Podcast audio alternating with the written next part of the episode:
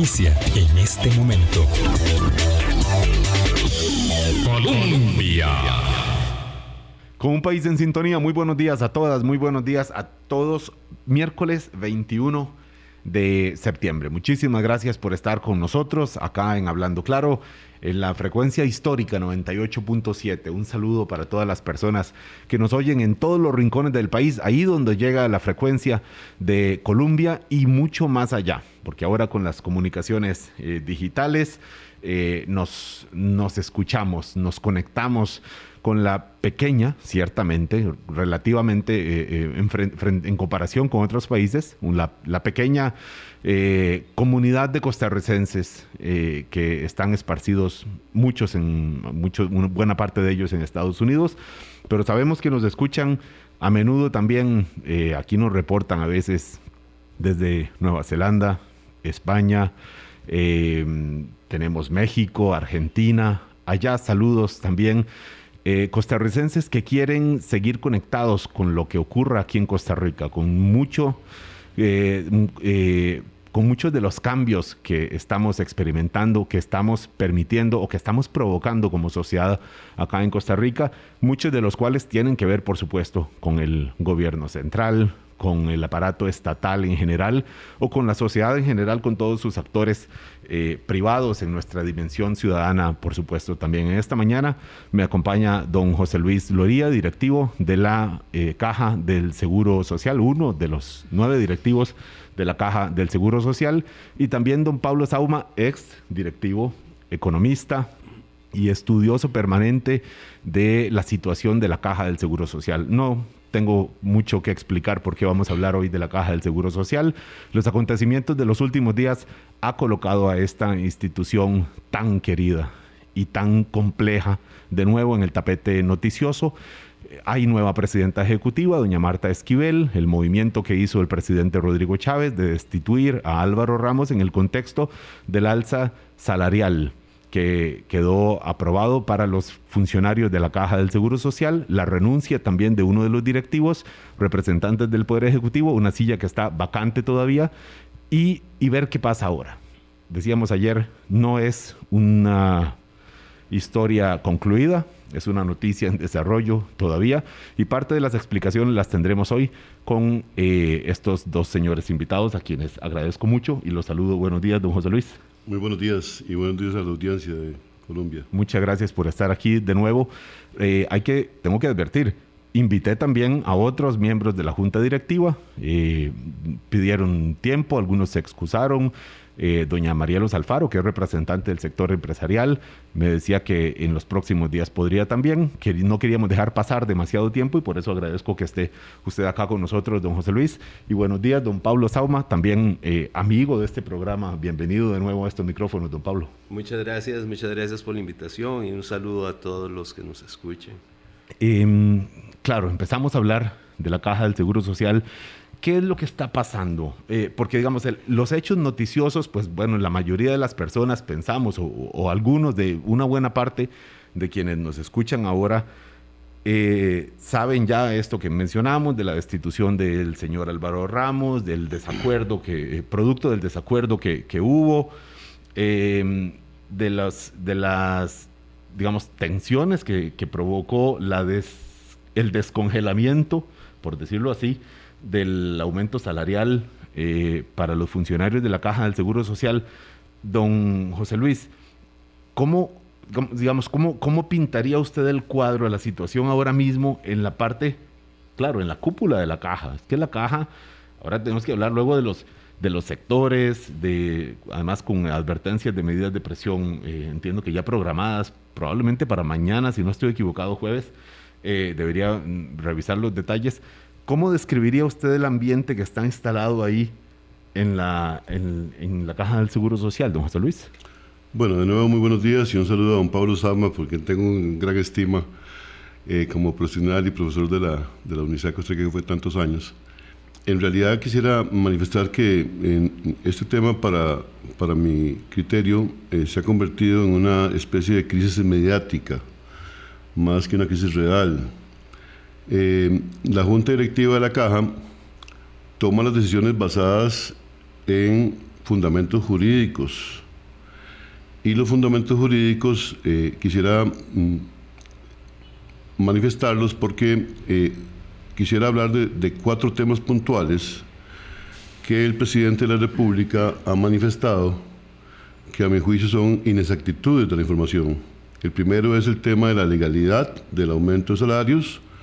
Él ha hablado del tema de la regla fiscal, ha hablado de que la caja está en quiebra y ha hablado don Nogui Acosta de que eso va a tener un impacto en las cotizaciones de trabajadores y empresarios. Me parece que esos cuatro puntos fundamentales que han planteado es bueno aclararlos en, en la medida de lo posible. Eh, la Junta Directiva de la Caja eh, discute durante varias sesiones y varios meses el tema del aumento de salarios. Eh, quisiera decir que hay tres decretos ejecutivos fundamentales en este campo que dan el horizonte de la línea de tiempo. El primero es el decreto ejecutivo 42121 del 17 de diciembre de 2019 cuando se aprueba este aumento? Cuando, eh, siendo don Rodrigo Chávez ministro de Hacienda, aprueba el aumento de salarios, junto con el presidente Carlos Alvarado, la ministra de Trabajo y la ministra de Planificación. Eso fue en diciembre. Cuatro meses después entramos en marzo la pandemia y en abril se establece otro decreto ejecutivo, el 2286, eh, que es del 4 de, abril de 2020 donde igualmente don Rodrigo Chávez con el presidente Carlos Alvarado y los ministros correspondientes manifiestan que eh, se suspende el pago, el aumento de salarios en virtud de que estamos en pandemia, se declara una emergencia nacional, se le pide al gobierno central que suspenda los aumentos de salarios y a las instituciones descentralizadas se les insta a suspenderlo con fundamento en que la emergencia debe eh, hacer que se aboquen los recursos hacia atención de la emergencia, los recursos de las instituciones públicas. Y luego resulta que en el 10 de agosto del 2022, este año, don Rodrigo Chávez con la ministra de Salud firman un decreto cesando la, el decreto de emergencia nacional, es decir, acabó la pandemia dice, y para efectos prácticos, y dice en su decreto que cesa la, em, el estado de emergencias. Al cesar el estado de emergencias, está dejando sin efecto el decreto que suspendía el aumento de salarios. Entonces hablamos de congelar el aumento y ahora descongelar ese eh, aumento. bueno, el efecto de, suspender, eh, de, de, suspender los salarios con fundamento de una emergencia y luego cesar la emergencia, uno pensaría que ya ese decreto primero queda sin efecto. En todo caso, la Junta Directiva de la Caja toma el acuerdo basado eh, muy similarmente a los argumentos y fundamentos con que la Contraloría General de la República aprueba ese mismo aumento para sus funcionarios. Estamos hablando de la Contraloría. Pero además hay una serie de instituciones, más de 10, que ya pagaron el aumento de salarios. Estamos hablando de la Corte, de la Asamblea Legislativa, de la Compañía Fuerza y Luz, y ahí podríamos seguir hablando de otras instituciones que ya pagaron el aumento de salarios. Entonces, termino esta idea.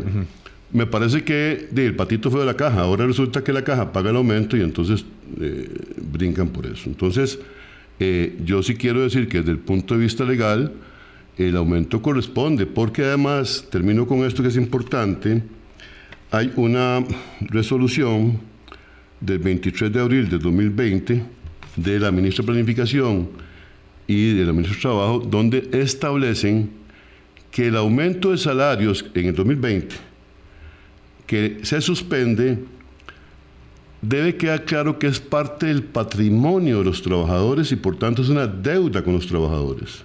Es la caja y las instituciones han estado acumulando una deuda con los trabajadores porque hay un criterio que indica que ese aumento ya es parte del patrimonio de los trabajadores desde 2020. Don José Luis Loría, directivo de la Cámara, eh, perdón, de la Caja del Seguro Social. Con estas argumentaciones que usted nos ha explicado, ¿estuvo de acuerdo en todo momento don Álvaro Ramos, ahora ex presidente ejecutivo de la Caja del Seguro Social? Bueno, yo, yo lamento mucho la salida de don Álvaro Ramos, del doctor Álvaro Ramos, porque me parece, a mi juicio, que era quizás uno de los más connotados colaboradores del gobierno.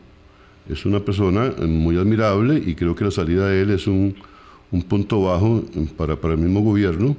Creo que es una persona muy respetable, una persona sin duda alguna de grandes quilates. Don Álvaro estuvo en las discusiones, y quiero decir que fueron discusiones muy largas, de muchas horas, donde él debatió todos los temas que quiso debatir.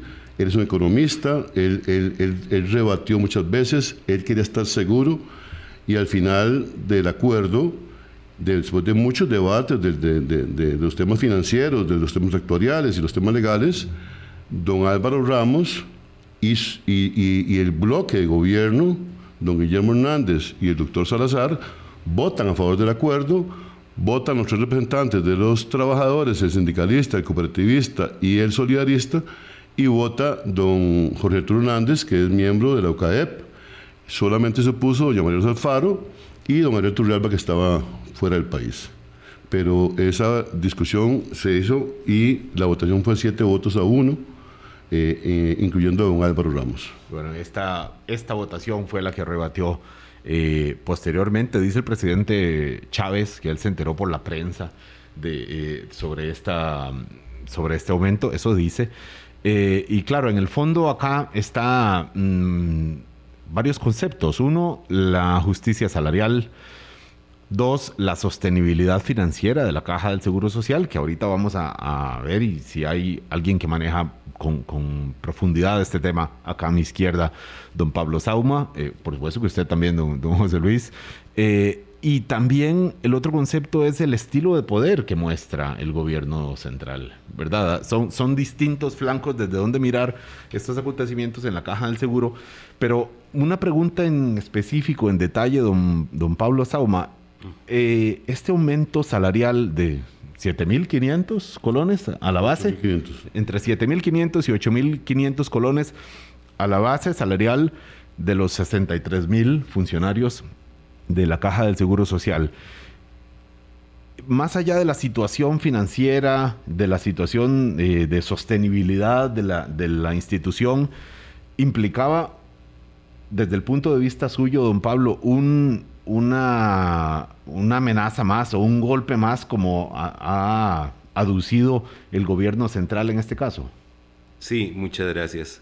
Eh, igual, empezar con un cordial saludo a José Luis, igualmente apreciado, este, ex, eh, compañero en varias cosas, este, un gran gusto. Eh, sobre la pregunta específica, realmente Debo aclarar que hay un problema, una limitación de acceso a la información financiera de la caja, digamos, en tanto antes, eh, como logro de, las recomendaciones que hicimos el grupo de especialistas que, que, analizamos la situación financiera de la caja en el 2011, se estableció que los estados, que, que los estados financieros y la información financiera de de, de, la institución debía estar en el sitio web y eso se vino cumpliendo lamentablemente a raíz del hackeo. Esa información no está, entonces hay que usar solamente la información de la, de la Contraloría, que es diferente. Pero digamos, entonces, eh, eh, ahí es, en estos momentos se enfrenta para el análisis más detallado eso. Y lamentablemente tampoco tuve acceso al informe de la gerencia financiera donde justificaba el tema de la sostenibilidad financiera, ¿verdad? Entonces... Para aprobar este aumento. Para aprobar este aumento. Porque sí existió, la gerencia financiera sí lo, lo consideraba. Y dice que dentro de sus uh -huh. proyecciones está, ahí es donde, digamos, yo tengo una duda y además, por lo que decía la prensa, se contradecía este informe de la gerencia financiera con el de actuarial donde actuarial decía que sí iba a tener un impacto mayor sobre el régimen de salud, y aquí es importante que estamos hablando especial principalmente del régimen de salud. IBM tiene un problema, pero es diferente, ¿verdad? Que es el de, las reservas y la duración del fondo de reserva, etcétera, ¿verdad? Entonces estamos hablando principalmente del tema de salud. Eh, la caja no había dado aumentos en los últimos años. Realmente el crecimiento del rubro remuneraciones en el 2021 y, y 2020-2021 había sido muy bajo, se había controlado el gasto. Eh, y lógicamente si esto tendría un impacto, no, no me ha sido posible determinar la magnitud, pero sí hay que dejar claro que la caja no está quebrada, ¿verdad? Como, eh, como afirmó el presidente. Digamos, Pensamos dejar esta discusión para un segundo bloque, pero está bien, está bien que, lo, que lo, deje claro. Sin embargo, sí, eh, porque quebrado realmente además es un, hay que analizar qué se entiende porque la caja está quebrada, ¿verdad? Quiebra una institución, una empresa cuando no puede hacer frente a las deudas, a los pagos que tiene, ¿verdad? En ese caso decimos que está quebrada. Pero el tema de, este, de, la, caja es muy diferente, ¿verdad? En tanto, sigue percibiendo ingresos, tiene gastos, tiene un montón de mecanismos. Proyectos de inversión millonarios. Eh, exacto, ¿verdad? Entonces, y, el, y sigue, eh, siguen fluyendo los recursos, ¿verdad? Pero claro, ¿de qué dependen estos recursos o cómo se ven afectado el financiamiento de la caja? Bueno, de ahí, se ve afectado y perdón que me extienda en este tema que era para el próximo bloque, pero creo que realmente hay que... Vamos, vamos eh, introduciendo ahí. Se ve afectado eh, por el crecimiento económico, ¿verdad? ¿Por qué? Porque realmente el crecimiento económico, que es el crecimiento de la producción, lo que significa si la producción crece, crecen los ingresos de los, de, los trabajadores y de los diferentes sectores, ¿verdad? Puesto que la producción, eh, para producir, ahí se genera empleo y se generan ingresos y lógicamente cuando las tasas de crecimiento son bajas este, eh, de la producción, esto genera eh, crecimientos en los ingresos y lógicamente tener una sostenibilidad financiera significa adecuar ese crecimiento de eh, los gastos a lo que está pasando con los ingresos.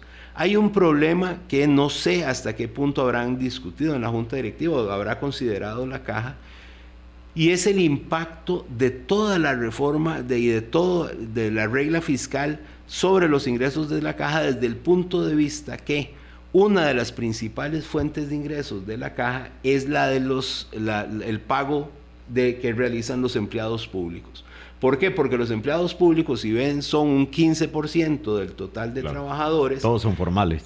y sus salarios son bastante mayores que los del sector privado lo cual se explica porque es personal calificado, la proporción de personal calificado en el sector público es muchísimo más elevada que en el sector privado, ¿verdad? donde solo cerca de un 10% en el sector de los trabajadores son calificados respecto a un 80% en el sector público. Entonces, buena, eh, buena fuente, de los, buena, buena parte de los ingresos de, de la caja, del seguro de salud, principalmente aquí hablando, eh, provienen de los empleados públicos. Claro, los empleados públicos. Claro, cuando a partir de, los, de, la primera década de, de este siglo eh, se comenzó a dar el aumento eh, eh, acelerado en las remuneraciones de los empleados públicos por el tema de los aumentos en las anualidades, anualidades que pasaron a 5,5%, ¿verdad? los aumentos en el salario base, entonces los salarios de los empleados públicos crecieron muchísimo y eso significó ingresos más altos para la, eh, para la caja pero ahora, después de la, de la ley fiscal y de la regla y del congelamiento de los, de los salarios de la mayoría de los empleados, estamos, del que se ha dado en los últimos años, eso afecta también los ingresos de la caja, ¿verdad? Entonces hay un montón de temas que dicen, bueno, ojo, alerta, ¿verdad? ¿Cuál es el tema de la sostenibilidad financiera? Entonces, ¿cuáles son las proyecciones que está manejando la gerencia financiera? Más allá del tema de los salarios, porque probablemente esos 29 mil millones no es que no van a provocar un caos, ¿verdad? Porque la, caja maneja cifras, ¿verdad? los presupuestos de la caja son enormes, ¿verdad? Y esto, eh, pero sí, eh, sumando todas estas cosas, se eh, el, resultado garantizado es un problema de sostenibilidad. Claro, don Pablo Zama, esto es el problema de sostenibilidad y lo que ha dicho el presidente Chávez y la, razón por la que él aduce que, mm, que debía eh, retrotraerse este aumento, don José Luis Loría, usted como directivo de la Caja del Seguro Social, era, decía, esto va a tener un impacto, decía él, un impacto eh, fuerte en las finanzas de la caja. Ya sabemos que hay cosas que están pasando, Claro, la pandemia y la, dinámica post-pandémica ha alterado las, dinámicas de ingresos, las dinámicas económicas, como nos explica ah, ahora don, Pablo Sauma.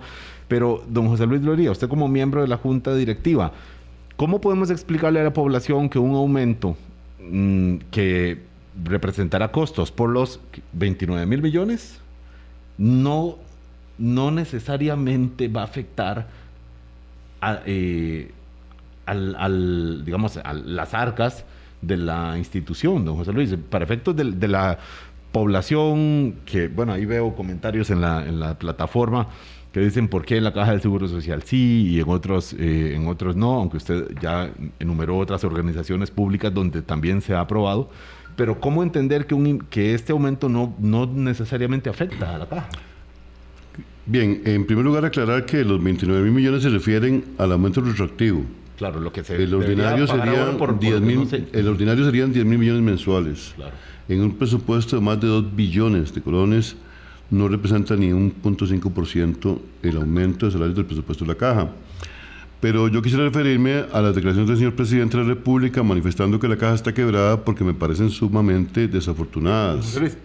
Es imprescindible que lo hagamos, okay, pero dejemos bien. eso para el segundo bloque. Me Muy bien, entonces decirle que eh, representa menos de un, de un 0,5% de ese aumento de salarios y también decir que, vamos a ver, Hoy tenemos en el país una inflación del 11.5%, ¿verdad? Y hay una ley de salarios que dice que a los trabajadores se les reconoce conforme a la inflación, los aumentos de salarios ordinarios, porque como bien lo dijo don Pablo Sauma, con la ley de fortalecimiento de las finanzas públicas, eh, fueron eh, congelados anualidades, los pluses se rebajaron, las, la, la dedicación exclusiva, el salario de los trabajadores se comprimió con la ley y además de comprimirse, eh, los salarios de los trabajadores, perdón. Lo, lo llaman los sectores, don eh, sí. probablemente lo están escuchando eh, aquí. Con la ley de fortalecimiento de las finanzas públicas se comprimen los salarios, como bien lo dijo don Pablo, ya el peso de los salarios en, la, en, la, en las finanzas de la caja es menor. Eh, digamos que el peso en algún momento determinado, cuando don Pablo eh, muy acertadamente, por dicha, aceptó ser notable la Junta de la Caja para investigar la situación económica, el peso andaba por el 68%, hoy anda en un 55%, Digo, estamos hablando de 13 puntos menos.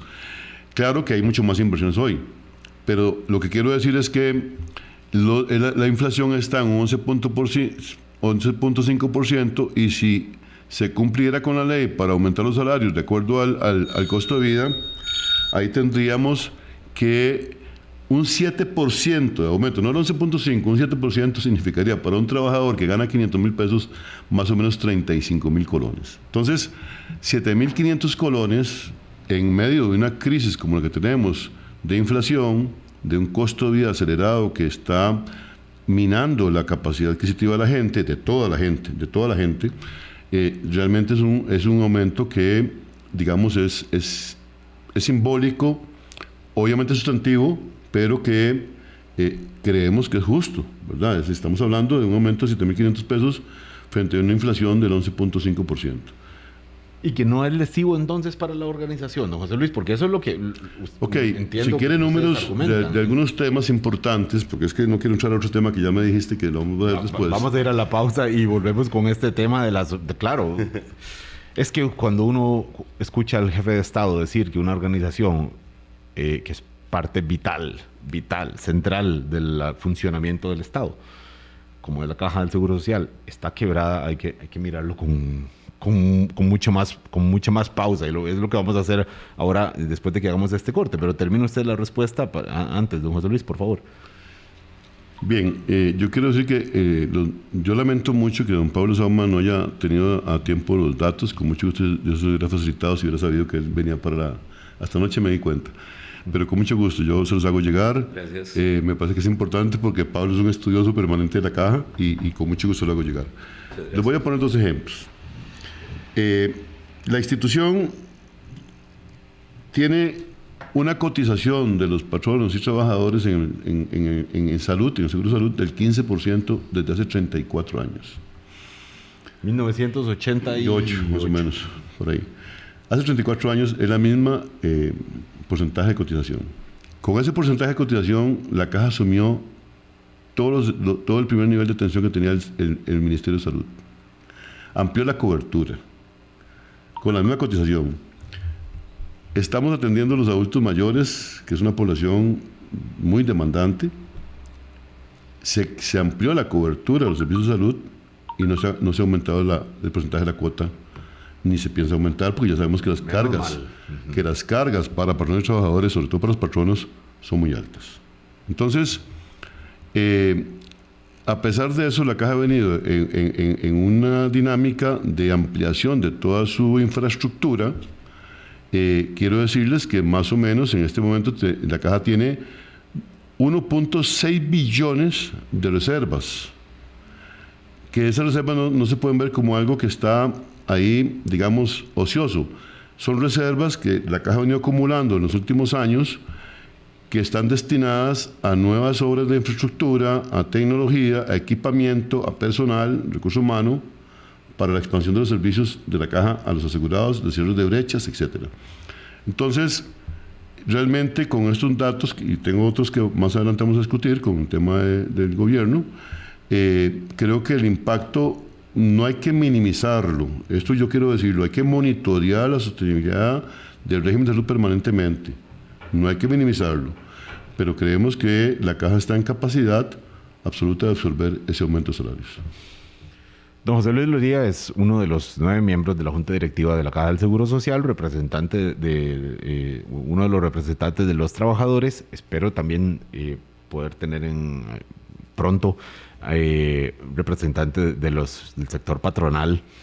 Y cuando hablemos de representante del sector gobierno, pues ahora tendremos que invitarnos, tenemos esa tarea eh, a la nueva presidenta ejecutiva, doña Marta Esquivel, que por cierto ayer presentó la renuncia a su plaza de, eh, de- en el Poder Judicial. Eh, se conoció en la sesión eh, de, de corte y bueno, parece que la apuesta es total por asumir el control, las riendas, si cabe decir riendas, en una organización que en realidad no tiene un, un par de riendas, tiene como ley la necesidad de diálogos y acuerdos, eh, y por eso la composición de ley que tiene eh, la organización.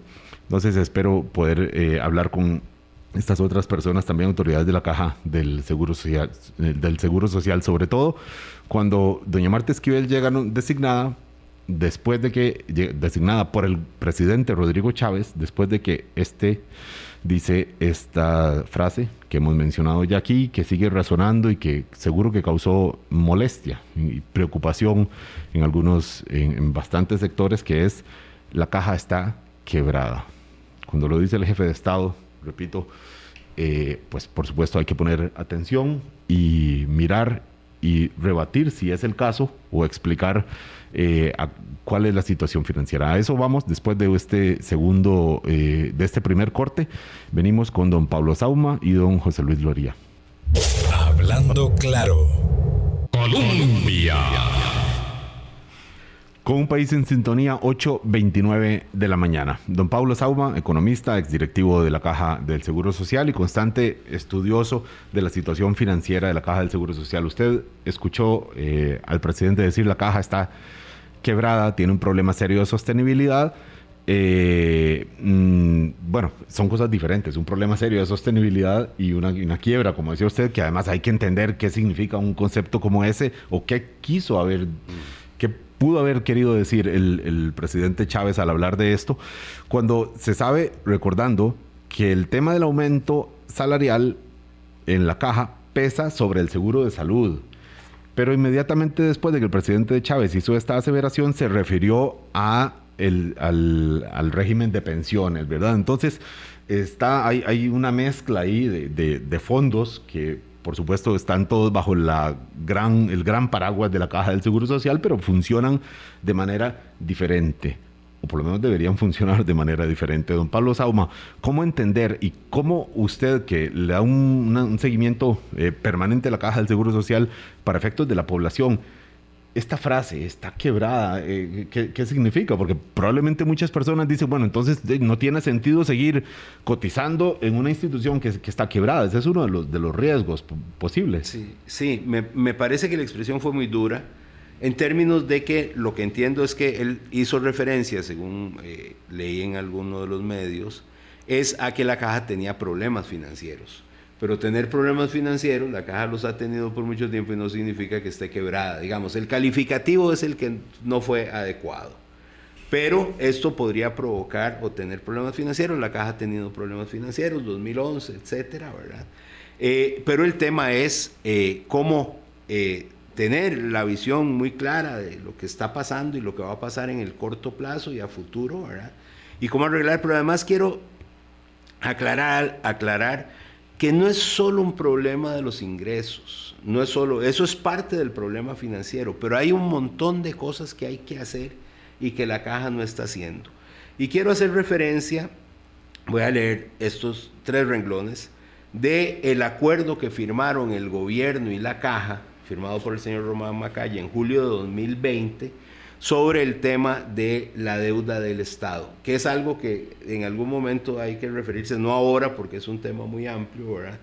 Pero dice, la caja garantiza seguir implementando de manera acelerada los planes de aumento de eficiencia, eficacia, calidad del servicio y razonabilidad de costos. En este momento la Junta Directiva tiene en su análisis una serie de proyectos estratégicos en esta materia los avances y metas de dichos proyectos se darán a conocer a finales del mes de agosto de 2020. O sea, esto, claro, fue empezando la pandemia y eso afectó la caja y cambió muchas cosas. Pero hay un reconocimiento de que mientras no se solucionen los problemas de eficiencia, eficacia, calidad y razonabilidad de costos, entonces la cosa no puede estar bien. Entonces parte de la sostenibilidad financiera es ver qué pasa con los ingresos, controlar los gastos, pero garantizar esto, estos aspectos. Y sobre todo que no se pueden prestar servicios, el tema de razonabilidad de costo, no se pueden prestar servicios a cualquier costo, no se vale. O sea, es obligación de la institución garantizar que los costos son razonables. Entonces, con esto quiero decir, ¿verdad? Que está, al discutir el tema de ingresos, eh, del problema de la, de la, sostenibilidad financiera solo por el lado de los ingresos o el lado del gasto en remuneraciones, estamos viendo parte de la solución al problema, porque no se soluciona trayendo más plata a la institución, sino por, pues hay muchas cosas dentro que se vienen hablando hace muchos años y, y que siempre dicen se hacen o no. Tal vez, José Luis, no sé si, de esto, si en esto se avanzó algo. Yo recuerdo que posteriormente el señor Macaya habló de que se van a contratar, no sé, 10 mil empleados en los próximos años para eh, ampliar los EBAIS.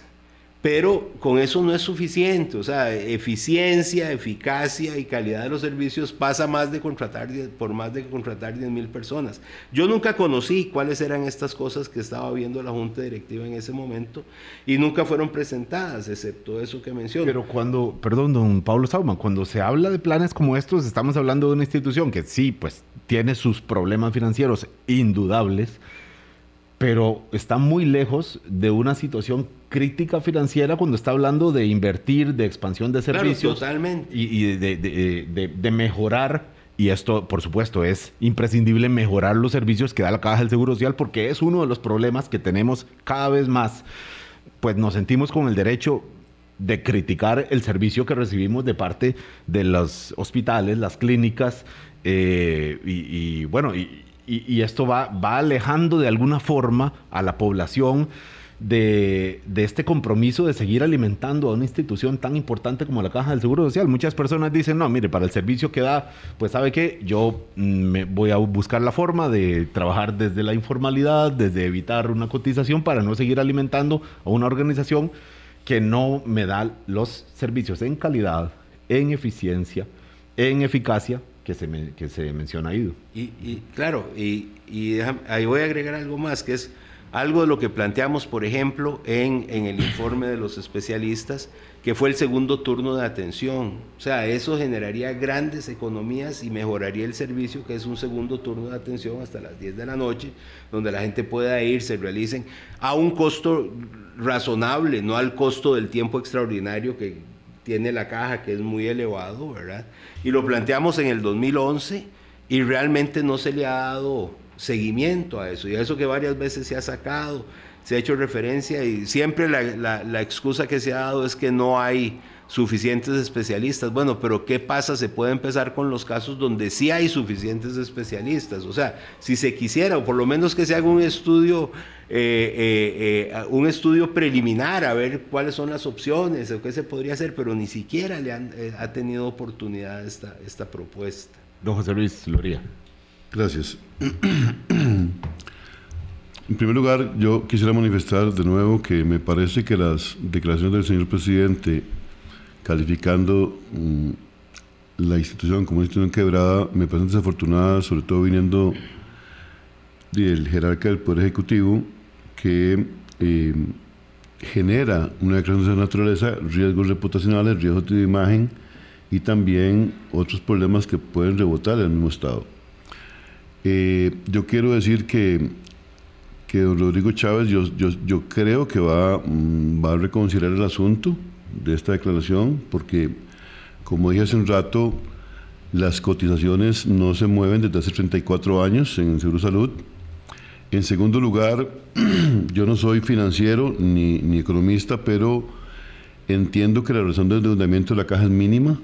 Es decir, una empresa cualquiera digamos, tiene, Lo tiene tres veces el endeudamiento en patrimonio, es excelente. La caja tiene nueve veces. Es decir, ahí hay un tema fundamental que, que, se entiende que la caja tiene una razón de endeudamiento mínima, ¿verdad? Digamos, eh, mínima el, endeudamiento. Eh, la caja del Seguro Social tiene esa reserva que hablé de 1.600, eh, de un millón, 1.6 billones que están ya designados para nuevos proyectos, nueva tecnología, nuevo equipamiento, más personal, para hacer brechas no se vais. Eh, además de eso, quiero decirles que los niveles de contribuciones y de afiliaciones entre el 2020 y el 2022 fueron sustantivamente diferentes. Eh, del 2020 al 2022, los trabajadores cotizantes pasaron de 1.700.000, ya le digo, de 1.715.377 a 1.863.448. O sea, hoy están cotizando casi 150.000 personas más. ¿Verdad? Y además de eso, eh, los ingresos, por ese motivo, crecieron un 8.3%. ¿Qué se puede, perdón, no, eh, quisiera desviarme de lo que está diciendo, pero ¿a qué se puede atribuir esto? Perdón para terminar la idea, porque estamos hablando de, de, la quiebra de la caja. Entonces, la caja tiene hoy una razón de endeudamiento absolutamente mm, envidiable, tiene una reserva para asumir los, los, los proyectos, tiene más cotizaciones y más ingresos. Y yo quiero repetir mucho esto, no significa que eso es quiera decir que estamos conformes. Es decir, el monitoreo de la sostenibilidad financiera de la caja es permanente en junta directiva. Pero decir que está quebrada con los indicadores que hoy tiene la caja, que son envidiables en el sector público, me parece que eh, eh, es, es, mala, mala señal. Porque además se contradice el presidente cuando llega a Cartago y a Limón le dice, les vamos a dar un hospital nuevo. Y después dice que la caja está en quiebra. O sea, es muy raro eso, ¿verdad? Entonces, la caja sí tiene proyectado el hospital de Cartago, y tiene proyectado el hospital de Limón, y tiene proyectado 25 áreas de salud nuevas, con el préstamo que le hizo el Banco Mundial al gobierno, que fue una parte del pago de la deuda. Eh, la caja tiene proyectado ah, cerrar brechas de Vice. La caja tiene proyectado crear otros hospitales. Está haciendo el de Punta Arenas, ¿verdad?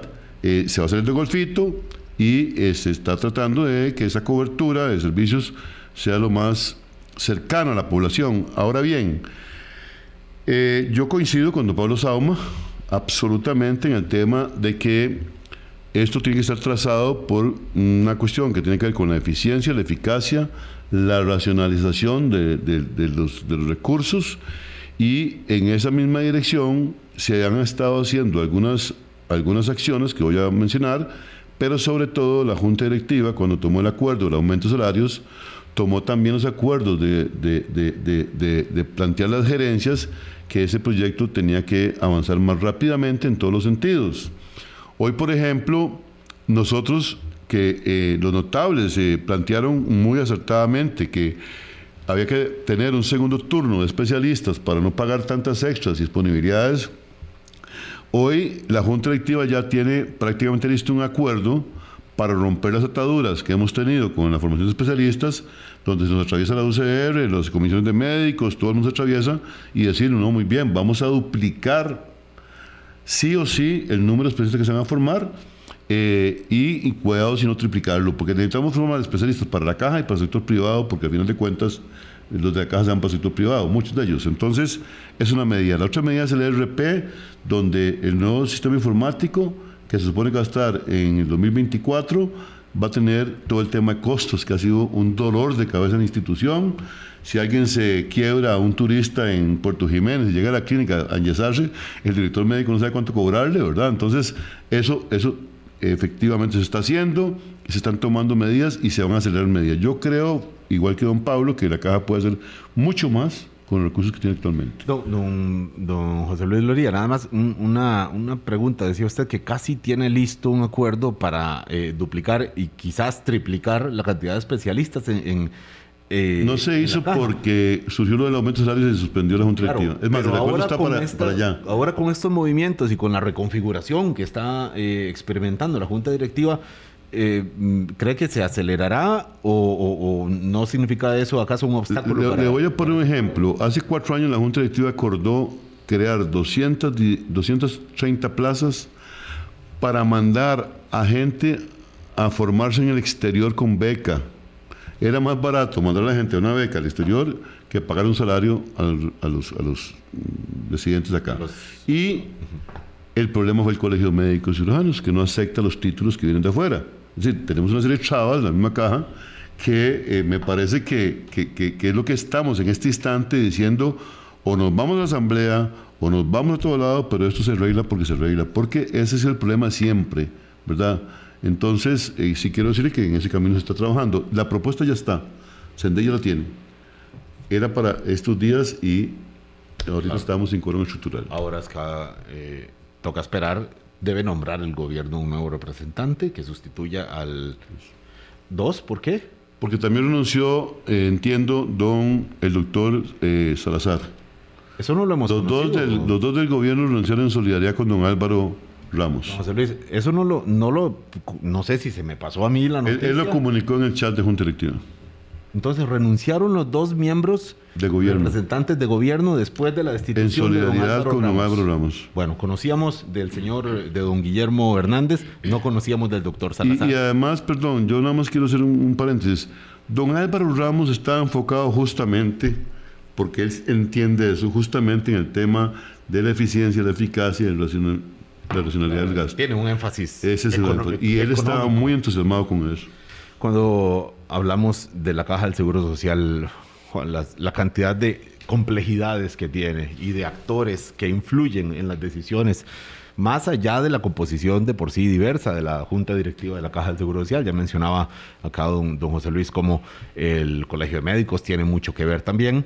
Eh, y, muchísimos, bueno, por supuesto, las organizaciones empresariales y, y cada uno de nosotros en nuestro, desde nuestros zapatos de ciudadano, cuando decidimos formalizarnos, eh, cotizar como, como manda la ley y seguir creyendo en una organización que tiene tanto que mejorar, pero que nosotros podemos hacer por ello también, eh, es cuando miramos de verdad lo, lo, complejo que tiene. 8.44 de la mañana, vamos a este segundo corte y venimos. Hablando claro. Colombia. Con un país en sintonía, 8.46 de la mañana. Muchísimas gracias por estar con nosotros. Mm, retomando, don Carlos Salazar Vargas es uno de los representantes de gobierno dentro de la Junta Directiva de la Caja del Seguro Social y nos dice usted, don José Luis Loría, que él presentó la renuncia también, al igual que como lo hizo don Guillermo Hernández después de la destitución de don Álvaro Ramos, eh, dictada o emitida por el presidente Rodrigo Chávez. Así es, don José Luis. Don, en realidad, eh, don, don, don, Guillermo Hernández mandó incluso al chat de la Junta Directiva la nota de renuncia. Y don Carlos Salazar manifestó en el chat que él renunciaba en solidaridad con don Álvaro Ramos toca eh, hacer la, tarea de periodistas, llamar a don Carlos Salazar, eh, confirmar, reconfirmar lo que aquí nos, nos informa don José Luis. En ese caso serían eh, dos sillas vacías que hay ahora en la caja del Seguro Social que debe nombrar, ahí sí lo nombra directamente el Consejo de Gobierno, el presidente Rodrigo Chávez. Mientras no se nombre, no hay quórum estructural, la Junta no puede sesionar. En este momento está deshabilitada. Eh, ese es el, problema que quería mencionar eh, para acabar el programa, don Pablo Samuel y don José Luis Loría, más allá del mm, tema de sostenibilidad financiera, eh, de la, em, y, específicamente del aumento salarial, este que, que entiendo que es difícil ya de, de revocar hasta donde le, le logro comprender a usted, don José Luis. Hay un asunto de la imagen de la caja del Seguro Social y la, y la gobernanza, eso que, a veces se convierte en una cosa un poco abstracta, pero que tiene que ver, porque finalmente igual que un banco, igual que una empresa, eh, las disputas internas matan la salud financiera y económica de una organización como la Caja del Seguro Social.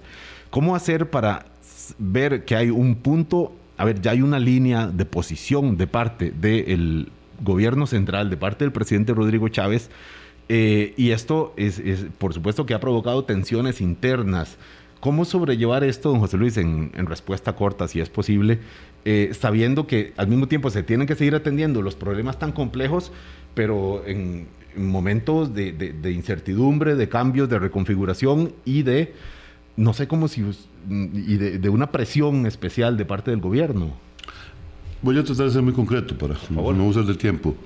Nada más aclarar, entonces tenemos que eh, la Junta cree que tiene razón en tema de la legalidad, en el tema de la regla fiscal, que no alcanza la caja, en el tema de la salud financiera de la institución y en el tema de que las cotizaciones nos impactan como el planteó el ministro de Hacienda. Con respecto a lo que usted plantea, yo le voy a, decir, le voy a ser sincero, aquí lo que hace falta es eh, que la Junta Directiva de la Caja y el gobierno se sienten a ver los proyectos de, gran calado y largo alcance y que concilien, eh, que negocien, que consensúen, que trabajemos juntos. Eso es lo que se va a hacer en este país. ¿Por qué? Porque en este momento tenemos mucho interés en resolver los especialistas, listas de espera con un programa de gran calado. Tenemos el problema de, de que el fundamental para mí es que hay que revisar el, el modelo de atención, el esquema de modelo de atención que tenemos en Costa Rica, que siempre hemos hecho lo mismo durante los últimos 40 años y creo que los tiempos han cambiado tanto como para revisar ese, ese esquema, ese modelo de salud y ver qué cambios fundamentales se le hacen para acercarlo más a la población, para que haya más participación de, la, de, las, de los actores sociales en la prestación de servicios médicos, asociaciones de desarrollo comunal, en cada barrio. Puedo hablar de muchas cosas, pero digamos, digo, hay proyectos estratégicos de gran calado que necesitamos ponernos de acuerdo con el gobierno. Y yo creo que sería bueno que don Rodrigo Chávez y la Junta Directiva de la Caja se sienten distendidamente a discutir los grandes temas de la ¿Hay ambiente para eso, José Luis? Bueno, de parte, ese es mi criterio personal, yo eso, eso es lo que yo desearía y me parece que debería ser así como un tema país, ¿verdad? Nadie se puede negar a sentarse a, a consensuar, ¿verdad? Claro, claro, esto lo que confirma es que efectivamente la Caja del Seguro Social tiene una autonomía, pero no es ni de lejos un planeta aparte como a veces se, quiere señalar que, actúa o como a veces incluso algunos sectores internos quieren actuar ahí también.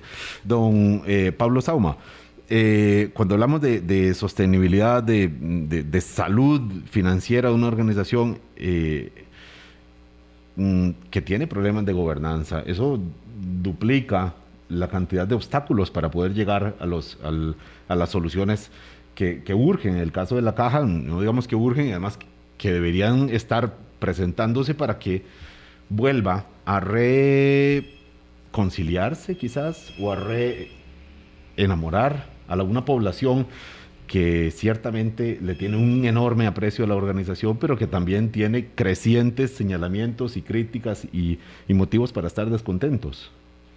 Sí, claro. Pero realmente pienso que la, caja es la caja, o sea, ¿verdad? Todos los costarricenses estamos orgullosos, más allá de, que sí es cierto que salen eh, frecuentemente noticias que nos dejan los pelos de punta, ¿verdad? O sea, que, y, y un poco, eh, sí parece importante, creo que lo mejor que puede hacer la institución, y aclaro que aquí, este, el señor Álvaro Ramos, en su planteamiento original, eh, él dijo que iba a poner énfasis en, que no hubiera cero impunidad en ciertas acciones que se habían cometido y que han sido muy publicitadas, ¿verdad?